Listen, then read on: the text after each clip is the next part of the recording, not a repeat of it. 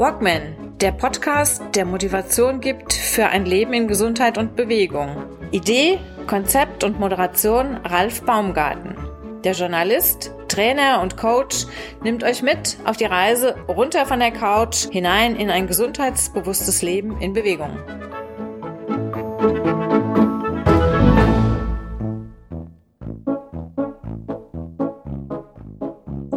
Sie macht Mut. Sie stärkt die Wirbelsäule, sie stärkt den Charakter, das Selbstbewusstsein. Sie hilft in erster Linie Kindern und Jugendlichen, Schülern und Schülerinnen dabei, ihren Alltag in der Schule, also privat, besser zu bewältigen und besser durch diese Zeiten zu kommen, die Zeiten von Corona, äh, sowohl auch, aber auch davor und danach. Sie ist eine Mutmacherin par excellence, betreibt einen eigenen kleinen Podcast, einen Mutmach-Podcast, wer hätte es gedacht. Sie nennt sich abgekürzt Rino. Dr. Ria Nolte ist meine Gesprächspartnerin im heutigen Walkman Podcast, dem 130. übrigens. Viel Spaß und gute Unterhaltung in dieser Episode mit einer sehr eindruckenden Frau, die wirklich ähm, mir auch sehr imponiert hat und wo ich, vor der ich wirklich auch den Hut ziehen kann, das muss ich ganz ehrlich sagen, eine Frau, die selbst ähm, vom Leben mit reichlich Zitronen bedacht wurde und trotzdem ihren Weg geht mit einer gehörigen Portion Humor und ja, hört es euch an, seht es euch an. Es lohnt sich. Jetzt schon eine kleine Vorschau. In der darauf folgenden Episode meines Podcasts geht es einmal nicht ganz so sportlich und äh, aber wie in dieser Folge eigentlich auch zugange. Ich unterhalte mich mit Jürgen Stab treue Podcast-Hörer kennen ihn bereits aus den Energiefolgen, also den Folgen, besser gesagt, äh, in denen das Thema Energie, alternative Energien, Energiekrisen im Vordergrund stand. Diesmal ist unser Thema Friedrich Nietzsche. Stab ist er verneint das. Ich würde es mal ein bisschen unterstreichen. Ein absoluter ähm, Nietzsche-Experte äh, kam gerade von einem viertägigen Seminar zurück und erzählt uns einiges, was es denn mit Friedrich Nietzsche und der Gegenwart, mit Sport, Bewegung, Selbstbewusstsein und einer gesunden Lebensführung auf sich hat was dieser Mann vor weit über 100 Jahren schon dazu beitragen konnte, was uns heute immer noch interessiert. Ja, ansonsten ähm, steht eine ähm, Geschichte noch an, zu der ihr gerne auch eure Meinung sagen könnt, wie ihr nicht schlecht überhören könnt wahrscheinlich. Im Hintergrund hört ihr einen Hund bellen. Da oben fliegt natürlich gerade jetzt passend ein riesiger Flieger drüber. So ist das halt, wenn man Aufnahmen im Freien absolviert. Ich hoffe, man kann es trotzdem noch verstehen. Also, was steht an? Es steht Folgendes an. Ich überlege, ich plane, den Walkman Podcast eventuell zu teilen. Und zwar möchte ich ein Thema ausklammern und verstärkt separat bearbeiten. Das ist mein Projekt 60 Jahre Na und. Aktuell ist die siebte Folge erschienen. Es sind fünf, sechs Episoden in der Mache. Ähm, ich hab, habe mittlerweile den Eindruck, dass ich mit diesem Thema ein kleines Wespennest getroffen habe, weil ich zwar bei sehr, sehr vielen Firmen sehr positives Echo bekomme, aber ähm, es gibt auch eine Reihe von Firmen, die zwar sagen, ja, tolle Sache, da sind wir auf jeden Fall sofort mit dabei und wir unterstützen das. Sehr lobenswertes Projekt, pipapo, aber nach der mündlichen Zusage erfolgen keine Termine, weil so richtig in den Betrieb reinschnuppern lassen möchte man sich dann natürlich auch nicht, beziehungsweise vielleicht scheut man auch so ein bisschen das abschließende Resümee-Gespräch mit dem jeweiligen Geschäftsführer. Tatsache ist, der Eindruck wurde auch durch einige meiner aktuellen Gesprächspartner verstärkt. Es sieht glatt so aus, als ob ich hier nicht nur ähm, eitel auf eitel Sonnenschein stoße und ähm, ja, und dann kitzelt es mich natürlich umso mehr. Also von daher, wahrscheinlich wird dieses Projekt ausgeklammert und nimmt noch ein bisschen an Fahrt auf. Und ja, wenn ihr noch Vorschläge habt, welche Firma möglichst natürlich aus meinem Umfeld hier, also so Richtung Mittelhessen, eventuell Interesse hätte, mich alten Sack für einen Tag in die Firma hineinschnuppern zu lassen als Praktikant und dann anschließend ein Gespräch mit mir ähm, führen würde, wer das eventuell machen würde, welcher Geschäftsführer, welcher Personalchef und und und große Firma, kleine Firma, vollkommen egal. Bin da also vollkommen offen und kenne keine, keine ähm, Hürden, keine Schmerzgrenze. Dann bitte lasst es mich wissen. Das gilt auch für den ganzen Podcast. Wer hier ein bisschen was zu beitragen möchte, positive, negative Kritik, bitte tut das. Und ansonsten, wenn es euch gefallen hat, wenn ihr das hier unterstützen wollt, dann wie immer abonnieren, teilen, liken auf YouTube, auf Apple Podcasts, auf Spotify und Konsorten. Ähm, ja, oder halt ein Förderabo bei Steady abschließen. Das geht auf unterschiedliche Arten und Weisen.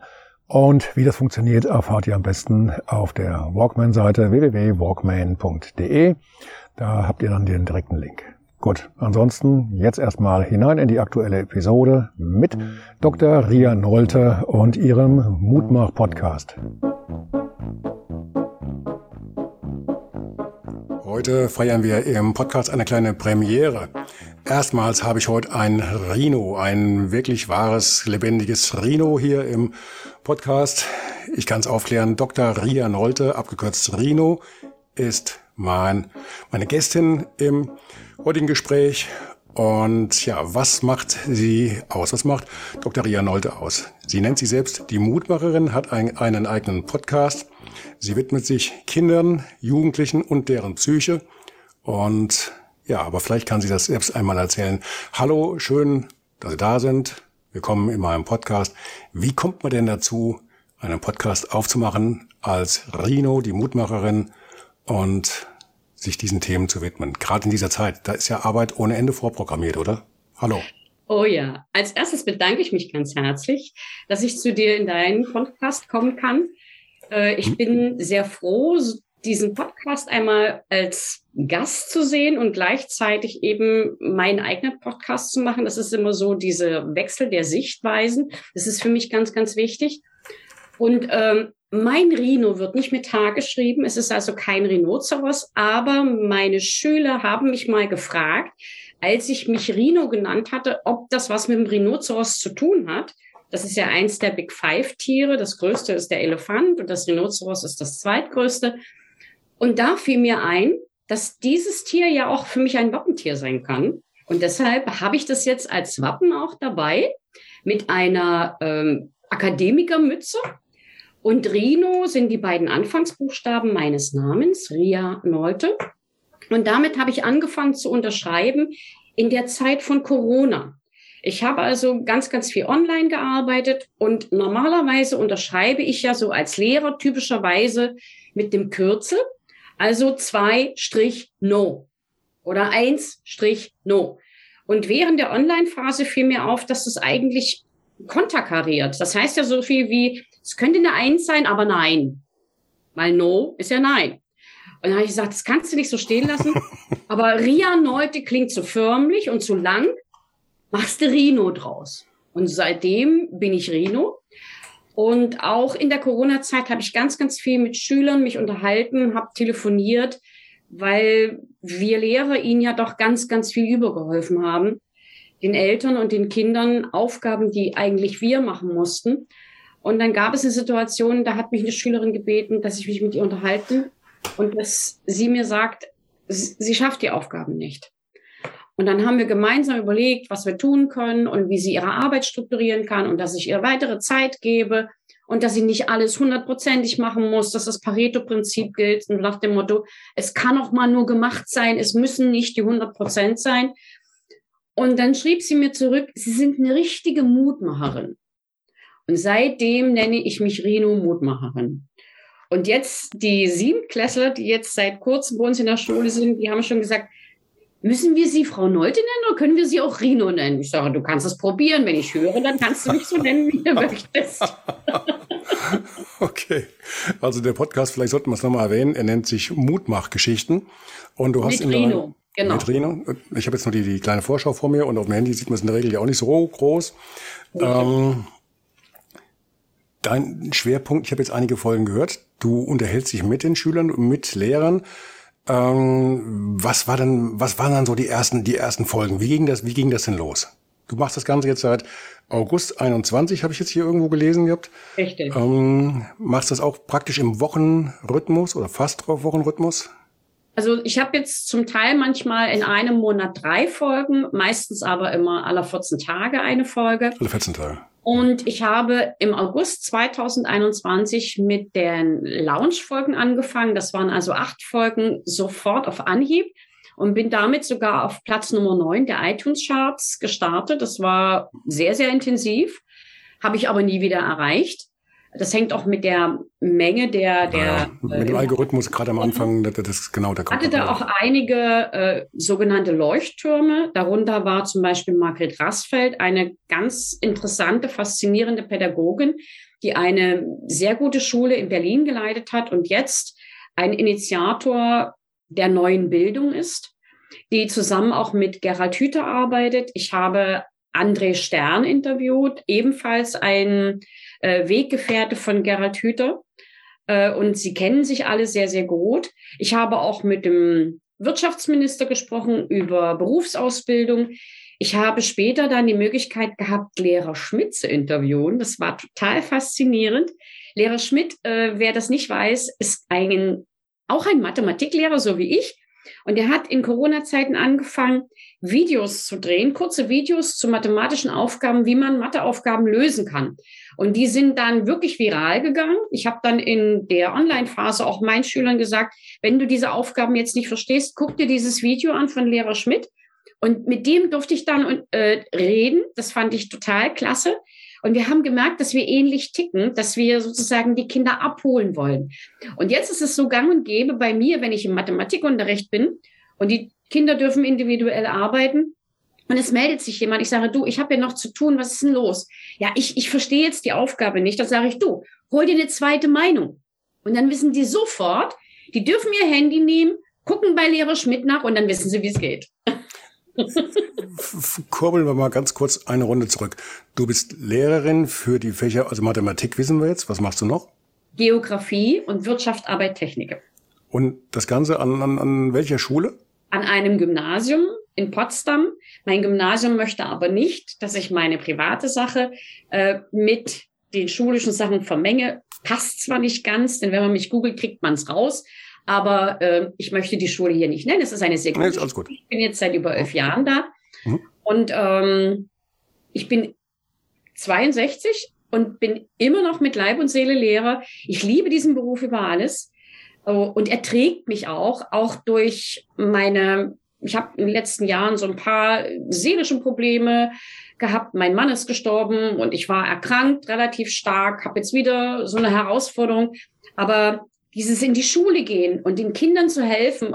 Ich sehe mich so ein bisschen als Stab, den man an einen jungen Baum packt und äh, der junge Baum kann an diesem Stab Stürme überstehen, der wird groß und irgendwann nimmt man den Stab weg und setzt ihn an einen neuen Baum. Das ist so meine Art, wie ich meine, meine Arbeit sehe. Und es macht mir außerordentlich viel Spaß. Also das, das kommt aber auch in deinem, deinen äh, Sendungen auch richtig rüber. Du bringst ja so eine richtig so eine, so eine gute Laune-Atmosphäre mit, mit rüber.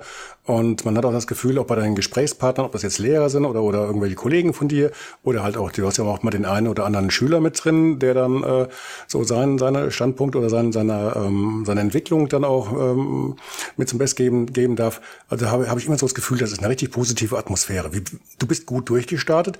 Wie wie hat sich das denn entwickelt? Ich denke, so viele ähm, ähnliche Podcasts wie jetzt dein dürfte es eigentlich gar nicht geben. Du, du hast da, glaube ich, recht eigentlich eine, Lücke gefüllt, oder? Bei den Schülern, also bei den ja. äh, Lehrern, oder? Wobei ich glaube, also ich glaube, dass ich nur ein Drittel meiner Zuhörer sind meine Schüler. Es gibt ganz, ganz viele junge Erwachsene, die zum Beispiel es sehr schätzen, dass ich ähm, Zeitmanagement-Ideen mit hineinbringe. Ich mache auch Solo-Folgen, in denen ich bestimmte Dinge erkläre, wie ich damit umgehe oder mit welchen Mitteln und Möglichkeiten man bestimmte Herausforderungen angehen kann. Und äh, das, das verbinde ich immer so mit Storytelling, würde ich da formulieren, also auch mit eigenen Geschichten oder Geschichten, die ich durch die Kinder erfahren habe.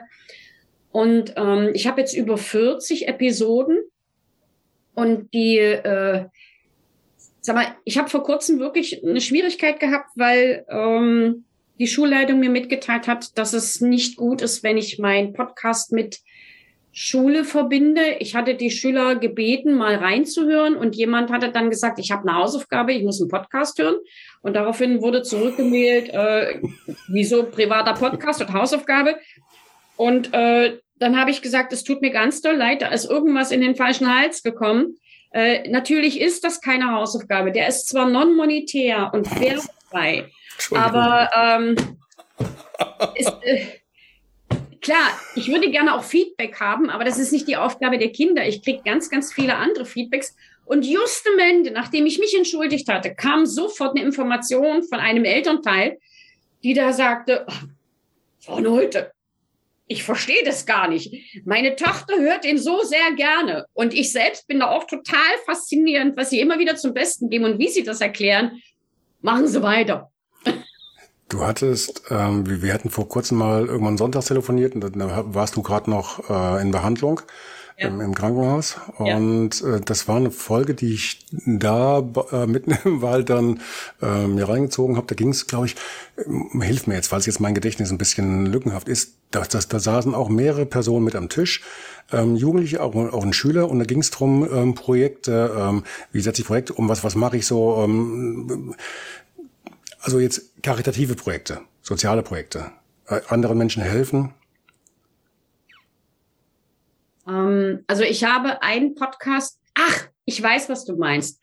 Ähm, ich habe durch Zufall, also interessanterweise kommen die Menschen jetzt auf mich zu und fragen mich, ob sie in meinen Podcast kommen können. Und das war äh, Martina Pop Popfal oder Pofal. Äh, die hat in Düsseldorf ein interessantes Projekt auch mit ausländischen jungen Künstlern. Ja, genau. Und die machen äh, mhm. Streetmusik und, und äh, das wird immer größer. Die haben also jedes Jahr da so ein großes Straßenfest, aber das ist schon fast ein Stadtteilfest geworden. Hm. Und diese Einbindung der jungen Leute, das war so ein zwölfjähriger Junge, dann war genau. das immer, hm. ähm, ich glaube, ein junger Iraner. Und dann war das ein, ein deutscher Student und die haben so wahnsinnig gut miteinander interagiert und äh, haben sich gegenseitig ähm, die Musik zugespielt und die Texte zugespielt und dann wird gerappt. Und das passt alles in diesen Rahmen. Das war so genial. Und gerade im September ist ja auch die Zeit der Kinderfeste, weil ja da der internationale Kindertag ist durch die UNESCO. Äh, und da habe ich diese Folge da aufgenommen. Die ist äh, sehr gut gelaufen. Äh, die war sehr, sehr spannend, sehr unterhaltsam. Und da, da bist du richtig, mit, hast richtig mitgefiebert. Du wolltest wissen, wie geht's hier weiter. Ne? Ja, also, genau, genau. Ja, genau, toll. Und mhm. das war, das, das, also ich, ich mache Mutmachgeschichten dahingehend, dass ich sage, Schule ist nicht Schule, sondern es ist viel, viel mehr. Guckt über den Tellerrand. Das, was ihr in der Schule lernt, das braucht ihr vielleicht heute noch nicht. Und ihr braucht es auch morgen noch nicht. Aber irgendwann werdet ihr merken, dass da was war in der Schule, was ihr jetzt gerade braucht. Und das ist nur, sag mal, es ist, steckt irgendwo im Hinterstübchen, aber es ist da. Ja? Und ich sage immer, Wissen ist die einzige Ressource, die grenzenlos ist. Und dieses, dieses, diese grenzenlose Ressource, alle anderen sind äh, begrenzt. Energie ist begrenzt, Land ist begrenzt. Äh, das, das sind alles Dinge, da könnte man irgendwann sagen, dann muss die Entwicklung aufhören. Aber nein, die Entwicklung hört nicht auf, weil wir unbegrenzt als Menschheit Wissen uns aneignen können. Und jeder hat davon ein ganz kleines Quäntchen, was er in sich trägt. Und wenn er das benutzt, um vorauszudenken und weiterzudenken, dann kann er sich und die anderen mitnehmen in eine Zukunft, die besser ist als das heute. Und das ist meine Idee von Lernen. Ich lerne immer noch wahnsinnig gerne. Geht mir genauso. In, allerdings war ich in der Schule ähm, so, ich sage ja immer, ich, ich, ich oute mich jetzt. Also in den ersten zehn Jahren war ich eine ziemliche Pfeife in der Schule. Ähm, das hat sich ein bisschen gebessert dann in, der, ähm, in den Klassen dann so von 11 bis 13, weil wir dann schon so ein bisschen die Fächer auswählen konnten. Dann mhm. konnte man so ein bisschen nach den äh, eigenen Neigungen, Interessen gehen und dann hat sich jetzt alles ein bisschen verschoben. Mathe war ich allerdings wirklich eine Katastrophe. Also Lag am Lehrer. mit, mit Sicherheit. Also wenn wir, wenn wir jetzt eine Folge über Mathe machen würden, dann müsste ich jetzt hier abschalten. Nee, nee, nee, nee. Also richtig Spaß gemacht hat's dann beim, beim Studium halt, weil ich dann halt wirklich komplett in meinem Element war und sich das dann alles komplett umgedreht hat mit den, mit den Noten. Na, das war halt dann aber auch dann die eigenen Interessen erstmal nach vorne schieben. Und das kannst du natürlich dann, wenn du aus der Schule raus bist und hast dann vielleicht mal so den, den, den äh, Stress des, des Studiums oder beziehungsweise der, der ersten äh, Berufsjahre, ein bisschen hinter dir. Auch dann kannst du ja dann wählen, was, was mache ich noch. Und ich finde es unheimlich wichtig, den Kopf immerhin immer weiter zu benutzen und sich auch selbst da neue Ziele zu setzen, mal eine Sprache zu lernen oder ähm, bei mir sind es halt die ganzen Programme, die ich halt permanent neu lernen muss oder auch will, weil es mich halt auch reizt. Genau wie das, was wir jetzt hier machen. Ne? Mhm. Ich hatte immer Sprechangst in der Schule. Wenn ich nach vorne gegangen mhm. bin, das war für mich Katastrophe. Also habe ich auch trotzdem mit dem Podcast angefangen. Ne? Ich habe keine Ahnung von, von äh, Filme schneiden. Also mache ich jetzt YouTube-Videos. Klappt von Mal zu Mal besser. Nee, und es macht vor allem auch Spaß, weil du hast jedes Mal wieder einen kleinen Erfolg. Ne? Richtig, richtig. Bei mir am Schrank klebt ein, klebt ein, Blatt, da steht drauf, ich kann Computer. Das habe ich irgendwann mal geschrieben. Da war ich so konfus, da ist alles schief gelaufen. Dann hatte ich jemanden, der hat mir gesagt, Mädel, das ist gar nicht so schlimm, das ist alles gut. Drei, vier Griffe und ist alles erledigt. Und jetzt hast du es wieder alles und jetzt schreibst du auf, ich kann Computer. Und seitdem, ich gehe da jeden Tag vorbei, ich schmunzel dahin, ich kann Computer und dann kriege ich das meiste auch wieder hin. Wie, wie, machst du das mit deinen Mutmachgeschichten? Mut machen in der Zeit von Corona. Du hast mitten in Corona gestartet, bist mitten in Corona gestartet. Ähm, wie, wie, wie zeigt sich das? Hilfst du deinen, deinen Schülern generell, ihren Alltag zu bewältigen? Wie knack ich welche Hürde? Wie komme ich da drüber? Oder hast du jetzt dann deinen Schwerpunkt auf den Fächern, die du jetzt hast? Oder ist es allgemein, wie komme ich besser mit der Schule klar? Wie, wie, wie ähm, wie, wie packe ich die nächste Klasse? Wie, wie, wie werde ich vielleicht meine Ängste los? Oder hm. da wo sind da die Schwerpunkte? Dazu, ja, da wäre es vielleicht ganz gut, wenn ich erkläre, wie eigentlich die Idee entstanden ist. Die kam nämlich gar nicht von mir. Ähm, es gab eine Situation, ähm, da ging es mir nicht gut und ich bin in eine Klasse rein, habe unterrichtet und die Schüler haben es gesehen, dass es mir nicht gut geht. Und haben gesagt, Frau Neute, ähm, wir würden gerne was mit Ihnen machen. Dann habe ich gesagt, was wollt ihr denn mit mir machen? Wir möchten Ihnen eine warme Dusche verabreichen. Und das ist so eine Formulierung, ähm, also die wollten mich nicht nass spritzen, sondern die wollten mir einfach nette Worte sagen. Da ich aber, das war kurz vom Tod meines Mannes, äh, da ich aber sehr nah am Wasser gebaut hatte zu dem Zeitpunkt, habe ich gesagt, Leute, ähm, ich drehe mich um. Ich drehe mich um, so dass ich es nur höre. Ich kann euch, glaube ich, in diesem Moment jetzt nicht ins Gesicht schauen, aber ich freue mich, macht's. Und dann sagte einer von denen, also sagten, wir machen guten Unterricht und machen dies und jenes. Und dann sagte einer, wissen Sie was? Die Geschichten, die Sie erzählen, die eigentlich nichts mit Mathe zu tun haben und nichts mit Geografie zu tun haben, sind eigentlich das, wovon wir am meisten lernen. Und Sie sollten daraus einen Podcast machen. In dem Moment habe ich gedacht, was ist denn ein Podcast? Das war 2019. Mhm. Aber es blieb hängen. Das war so was wie eine Initialzündung. Und als, als ich dann alleine war und dann wirklich auch zu Hause gesessen habe und mir die Decke auf den Kopf fiel und ich ja nicht mal Kontakt zu meinen Schülern richtig hatte, sondern immer nur diese Kacheln auf dem Computer gesehen habe, habe ich dann gedacht, Mensch, irgendwie wäre da vielleicht was drin. Und dann ploppte plötzlich Clubhouse auf und bei Clubhouse man, konnte man dann sehr schön mit Menschen interagieren und sprechen, die man eigentlich nicht kannte, aber wo man so das Gefühl hatte, dass sie ähnlich ticken. Und dann sagte jemand zu mir, du, dich würde ich gerne mal interviewen. Hast du Lust? So, ja, kann man machen. Und dann habe ich das auch so erzählt. Und dann sagte er hinterher zu mir, ich würde mich gerne noch mal mit dir unterhalten. Ich glaube, ich habe da paar Ideen. Und dann sprach er mit mir und sagte, hast du wirklich immer noch Lust, einen Podcast zu machen? Ich soll. Ja, ich habe aber null Ahnung. Keine Technik, nix, gar nichts. Sagt er, Kommt aber mir ich. bekannt vor. aber ich. und das war Ulfzinne. Und dem Mann bin ich so, so dankbar. Ich glaube, der ist jetzt so ungefähr 45. Der hat mir derart geholfen, meine Arbeit aus einer völlig anderen Sicht zu sehen, weil er kommt aus dem Marketingbereich und es geht eigentlich um Pot-Selling, also um etwas verkaufen. Und ich habe plötzlich Dinge verstanden, die mit Schule zu tun haben oder die, die, die schulischer Natur sind, die aber eigentlich, sag mal, oder, oder die, die, die zum Teil nichts mit Schule zu tun haben, die aber in Schule wichtig wären.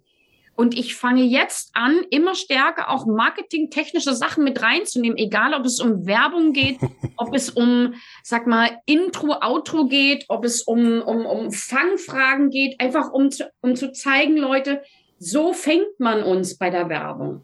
Das sind die Dinge, wo wir getriggert werden. Und wenn du möchtest, dass dir jemand zuhört, wenn du einen tollen Vortrag machen möchtest, dann fang doch einfach mal damit an. Kennt ihr das auch? Und schwupps sind die Augen da und die Leute hören zu. Und das, das sind alles Sachen, die ich dann plötzlich kennengelernt habe, die ich verstanden habe. Und äh, ich, ich bin so dankbar, dass ich diesen Weg jetzt auch gehen konnte und, und auch gehen durfte. Das, das bereichert meinen Unterricht ungemein und ich fange an, auch übergeordnet über meinen Unterricht nachzudenken. Ich sage jetzt zum Beispiel ganz offen, ich möchte eine Delle in das Schuluniversum schlagen. Und diese Delle möchte ich mit Wertschätzung füllen, weil genau das ist etwas, was wir in der Schule selten haben. Sich hm. und andere wertschätzen. Wie kam das denn an am Anfang? War das gleich so eine Lawine?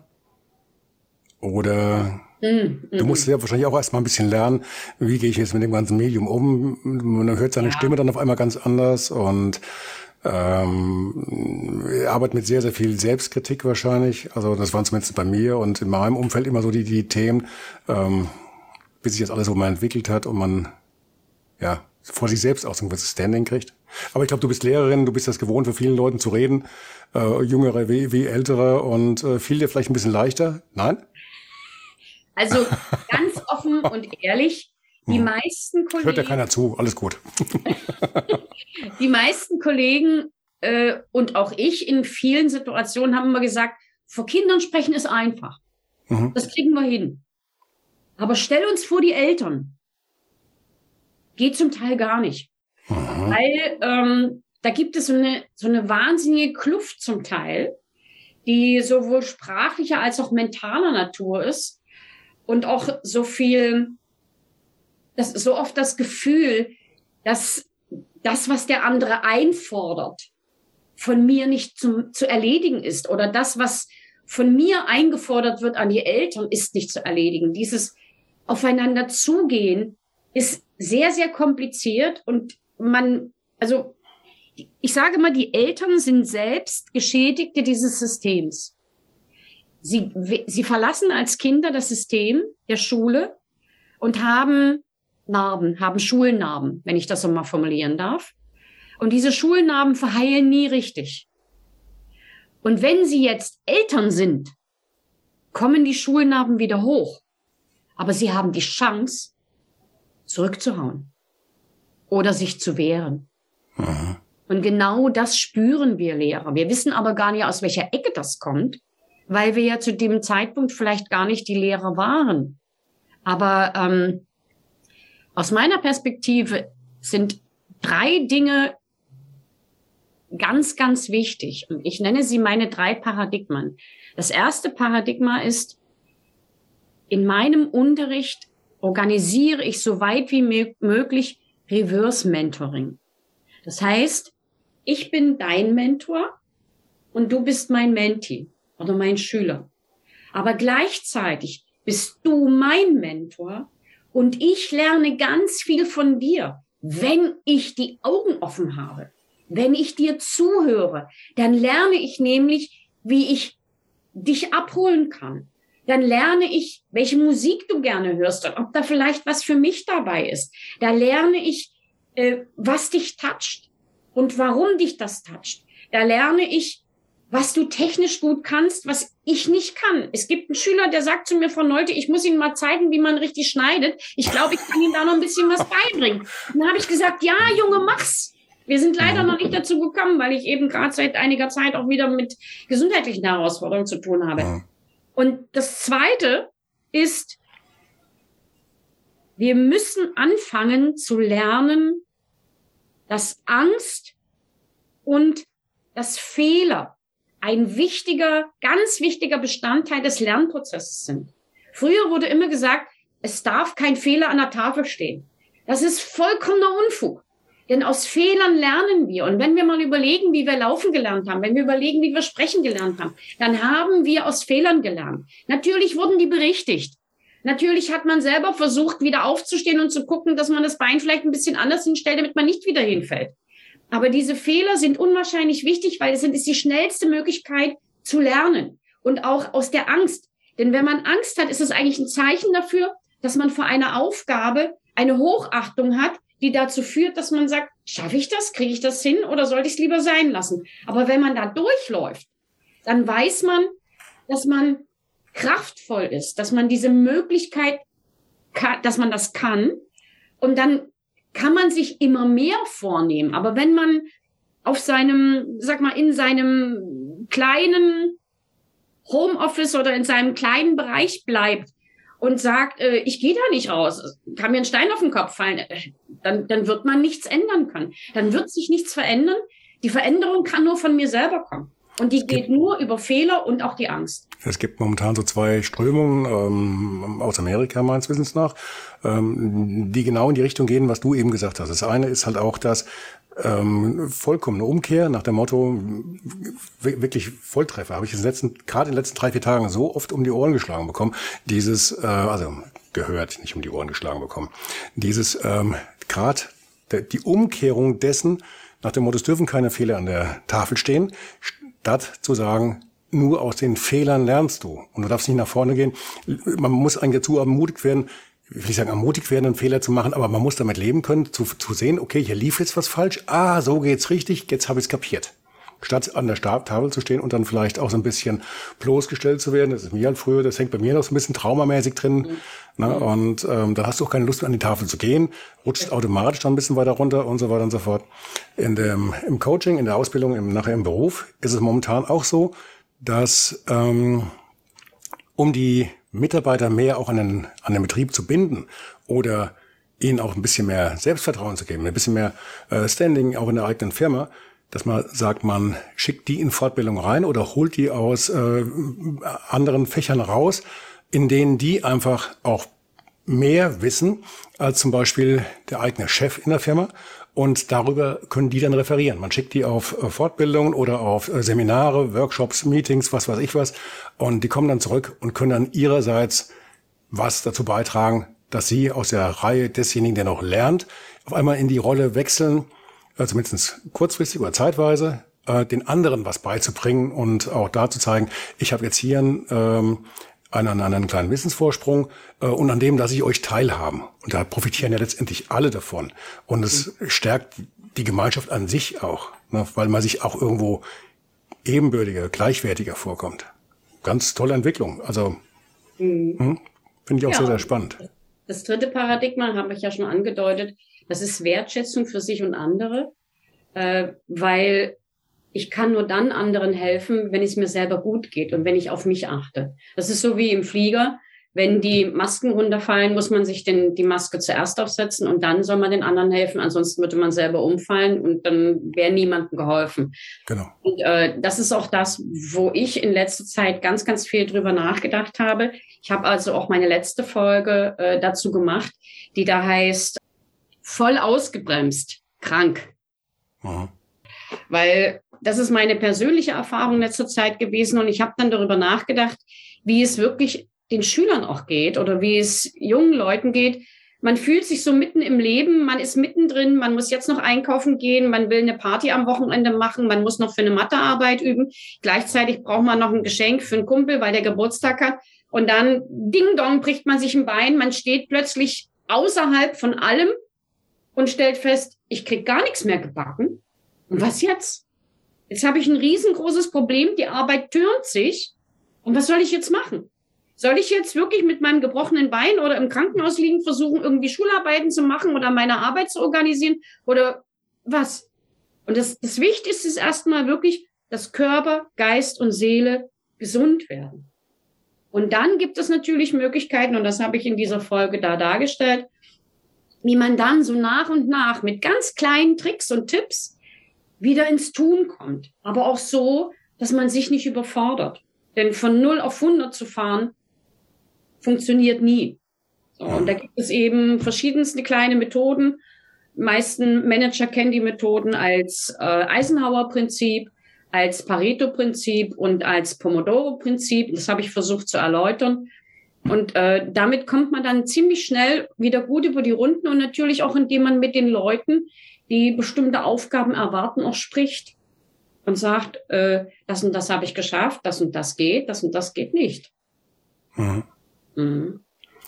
Bei, bei deinen Podcasts, bei deinen Gesprächen, die du jetzt ähm, in dieser ganzen Zeit schon, schon geführt hast, was war denn so ohne jetzt zu sehr ins Detail zu gehen, was war denn so der, der, der, ähm, der größte Knackpunkt? Was hat denn den, den Schülern Schülerinnen am meisten zu schaffen gemacht in dieser Zeit? Waren das, waren das Lerninhalte, die da nicht vermittelt wurden? Oder haben die, ähm, konnten die sich vielleicht relativ gut auf diese, diesen Wandel von der, von der Offline-Welt äh, im, im, im äh, Klassenraum hineinversetzen in die digitale Welt? War das ein großes Problem? War das, oder, oder ging das? Oder waren das andere Probleme nach dem Motto, wie bleibe ich hier lange, lange bei der Stange, dass ich wirklich auch meinen, meinen äh, Lernstoff äh, komplett inhalieren kann? Wo, wo, wo konntest du am meisten Mut machen bzw. helfen? Also ich denke, dass es eine ungesunde Mischung aus verschiedensten Schwierigkeiten war. Sehr viele Schüler können nicht selbstständig lernen. Je älter sie werden, desto einfacher wird es, aber Siebtklässler schaffen das nicht. Sie können sich nicht selbst organisieren. Sie sind immer daran gewöhnt, die zwei Stunden ist das, die zwei Stunden ist das, die zwei Stunden ist das. Es kommt jemand rein und sagt mir, was ich zu machen habe. So. Und jetzt sind die plötzlich zu Hause und können ausschlafen. Und am Anfang war das ja auch so. Es gab am Anfang noch nicht diese Zoom-Möglichkeiten, weil so viel, so viel Möglichkeit oder so, so, so, diese, diese Bandbreite war nicht da. Auch wir hatten das am Anfang nicht. Wir haben da ein spezielles Programm, das heißt It's Learning. Da ging das dann später auch, dass man diese Zoom-Konferenzen mit einplanen konnte. Aber auch da habe ich festgestellt, nach einer Stunde ist man so alle, wenn man auf diese 25 Kacheln guckt, als hätte man zwei Stunden Unterricht gemacht. Und den Schülern geht's ja genauso. Und ähm, die andere Sache ist, den Schülern hat diese, dieses Beziehungsgeflecht im Klassenraum absolut gefehlt. Und wir waren noch eine Schule, die den Unterricht fast komplett durchgezogen hat online. Das heißt, wir haben nicht nur regelmäßig Unterricht gemacht, sondern wir haben den Unterricht ziemlich normal durchgezogen. Also ich habe das immer so gemacht, ich habe 15 Minuten lang zu Beginn des Unterrichts, entsprechend des normalen Stundenplanes, habe ich den Schülern die Möglichkeit gegeben, eine Übung selbstständig zu machen. Dann sind wir in den Zoom gegangen. Dann haben wir eine Stunde zusammengearbeitet. Ich habe dann mein iPad genommen, habe das iPad sozusagen als Tafel benutzt und habe da drauf geschrieben, so dass ich also wie so ein Tafelbild auch hatte.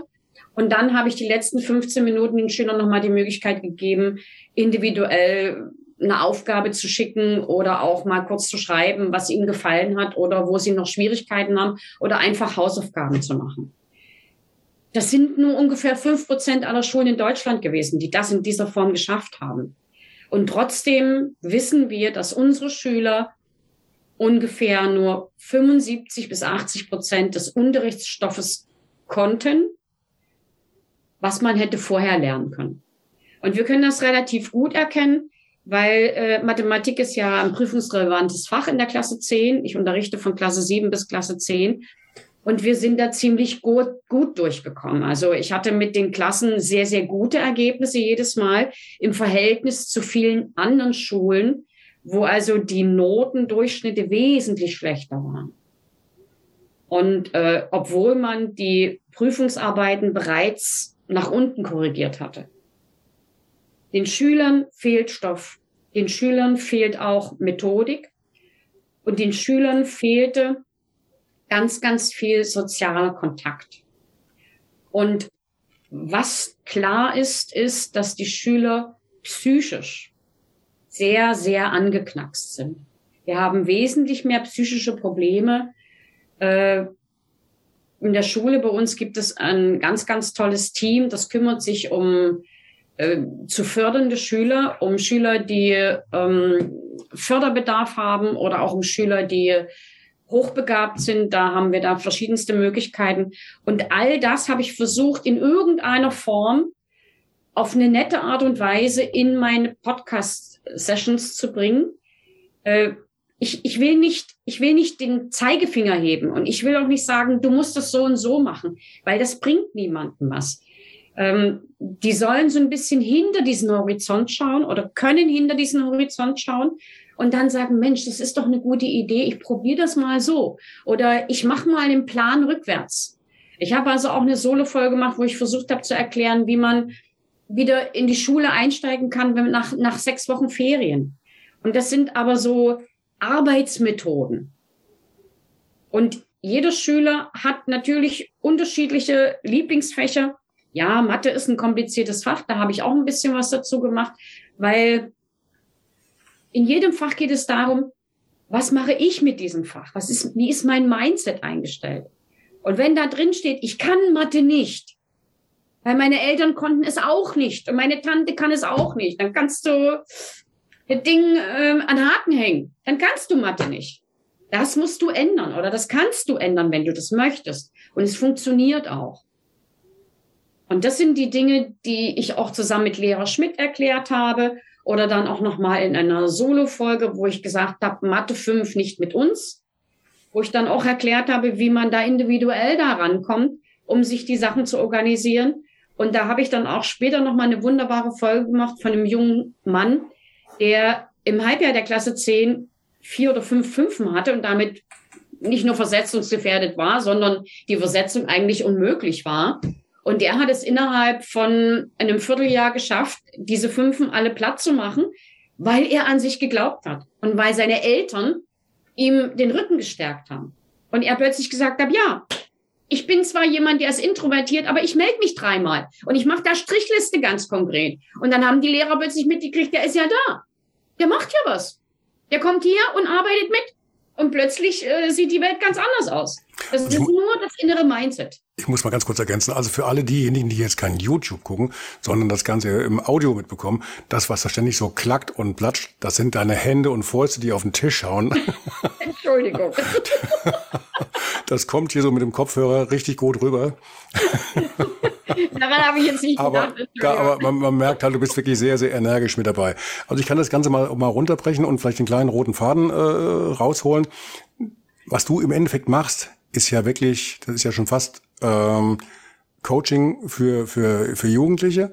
Du machst ja das, was, was eigentlich ein richtiger, äh, also ein Coach, ein Business Coach machen würde und würde dafür äh, richtig fette Summen ähm, auf großen Kongressen oder im Einzelcoaching machen. Das machst du für deine Schüler. Der Inhalt ist aber ziemlich identisch. Ne? Glaubenssätze überdenken, äh, alles ein bisschen auf den Kopf stellen und ähm, so, so Blockaden wegschieben, damit man den Weg findet und äh, vorwärts kommt. Ne? Seine mhm. Probleme löst. Mhm. Top.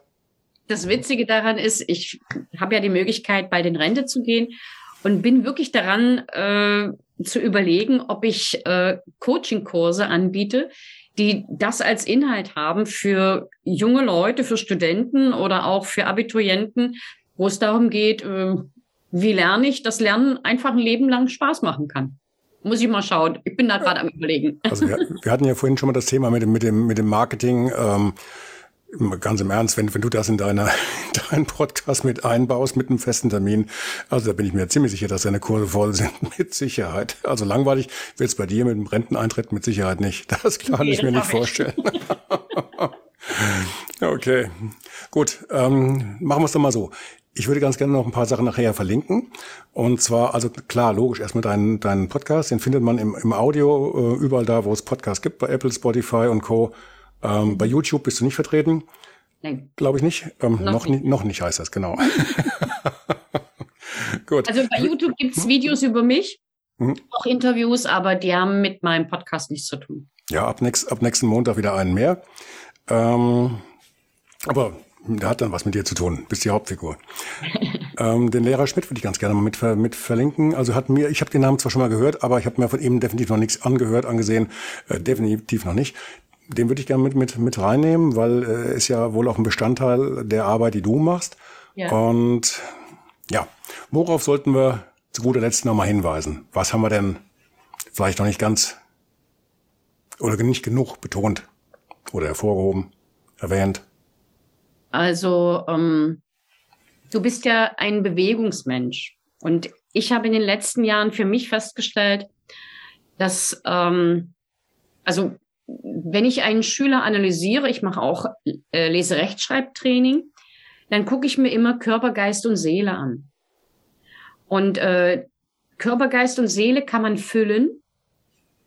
Äh, ich stelle das immer so dar wie so ein Ball oder so ein Rad. Und äh, in diesem Ball gibt es Hohlräume, mit denen werden wir groß. Diese Hohlräume kann man füllen, die kann man positiv füllen, die kann man negativ füllen. Und dieses Füllen erfolgt durch Bildung, durch Bewegung und durch Ernährung oder durch, ja, und gerade die Bewegung ist für mich ein ganz, ganz wichtiger Fakt. Ich habe vor kurzem gelesen, dass Sitzen das neue Rauchen ist. Und ähm, ich mache das sogar im Unterricht so, dass Kinder zwischenzeitlich auch aufstehen dürfen, dass wir uns bewegen, dass wir kleine Achtsamkeits- und Yoga-Übungen machen. Äh, und selber merke ich auch ganz deutlich, trotz meiner OP, die ich vor kurzem durch habe, gerade weil ich mich vorher körperlich richtig gut bewegt habe, äh, habe ich diese OP fantastisch überstanden, wesentlich besser als der Durchschnitt und kann mich auch schon wieder sehr, sehr gut bewegen, habe auch Lust dazu und äh, empfinde das als wahnsinnig wichtig, dass man diese Körper, Geist und Seele in Verbindung mit Bewegung, Bildung und Ernährung als unwahrscheinlich, als eine Einheit sieht. Und das äh, ist so mein persönliches Statement, wie man vielleicht in der Energie auch bleiben kann. Mhm. Es gibt so einen schönen Vergleich, den habe ich mal bei meinen, bei meinen Laufkursen mit äh, den, den Leuten mitgegeben. Äh, es gibt so Vergleiche, wie die äh, gerade die Deutschen sich vor 50, 60 Jahren bewegt haben, wie oft. Und da kam damals, es geht nicht jeder hatte ein Auto oder gleich zwei äh, vor der Tür stehen, und da kam die Bevölkerung im Schnitt pro Tag auf 16 Kilometer Bewegung. 16 Kilometer Bewegung. Man ist mhm. halt nicht mit dem Auto zum Einkaufen gefahren, sondern halt gegangen. Viele mhm. sind zu Fuß noch zum, zum, zur Arbeit gegangen. Das hat sich natürlich auch vor erledigt. Wenn du erstmal 50 Kilometer fahren musst, dann mhm. geht das nicht mehr. Weißt du, wo heute der Schnitt liegt? Also die, die unter so, oder die, die, diese, diese ähm, ähm, Statistik ist jetzt schon ein paar Tage alt. Aber ich würde mal sagen, also ich weiß ja, dass falsch. diese Uhren haben. Ich würde so auf fünf, sechs Kilometer tippen. 700 Meter. 700 Meter, das ist jetzt definitiv kein Witz. Ähm, okay. ist der Schnitt, weil viele sich halt praktisch gar nicht mehr bewegen oder hm. wirklich nur von äh, äh, vom, vom Bett zur Toilette, äh, zum Kühlschrank und wieder zurück und dann kommst du auf nichts mehr. Und äh, das ist eine derartige Masse, dass halt ja mhm. also so ein Wert rauskommt. Ne? Und da sind dann die Bewegungsjunkies in dieser ähm, Statistik halt mit drin. Erschreckend. Ja. Erschreckend. Und wenn ich jetzt sehe, äh, ich gehe in die Stadt und dann kommen mir auch dann viele Kinder und Jugendliche entgegen, mhm. äh, auf einem kleinen Roller, um die zwei ja. Kilometer von. Mhm. Äh, sorry. Der, der, der, der, Kleine kann da nichts für. Nee, Aber die Eltern müsste man doch, die müsste man doch packen und so durchschütteln, dass die Denkmurmel mal irgendwann äh, anfängt wieder äh, zu zucken, oder? Das tut mhm. doch weh. Mhm. Gut, ähm, von dem, was wir im Vorfeld besprochen hatten, haben wir, glaube ich, noch Stoff für eine, für eine zweite Sendung. Ich möchte dir eh noch ein bisschen was äh, vorschlagen im, im, im Nachhinein. Ich danke dir erstmal für dieses Gespräch. War sehr unterhaltsam, wirklich. Ähm, hat einiges rübergebracht. Ich denke, wir, wir sehen, wir hören uns auf jeden Fall nochmal. Es gibt da noch ein anderes Projekt, was ich auch ganz gerne vorschlagen würde. Ja. In diesem Sinne erstmal herzlichen Dank, schönen Tag noch und auf Wiedersehen, Wiederhören. Es hat mir unwahrscheinlich viel Spaß gemacht. Ich danke dir von Herzen. Gerne. Bis dann. Tschüss. Ciao, ciao. Ahoi. Tschüss.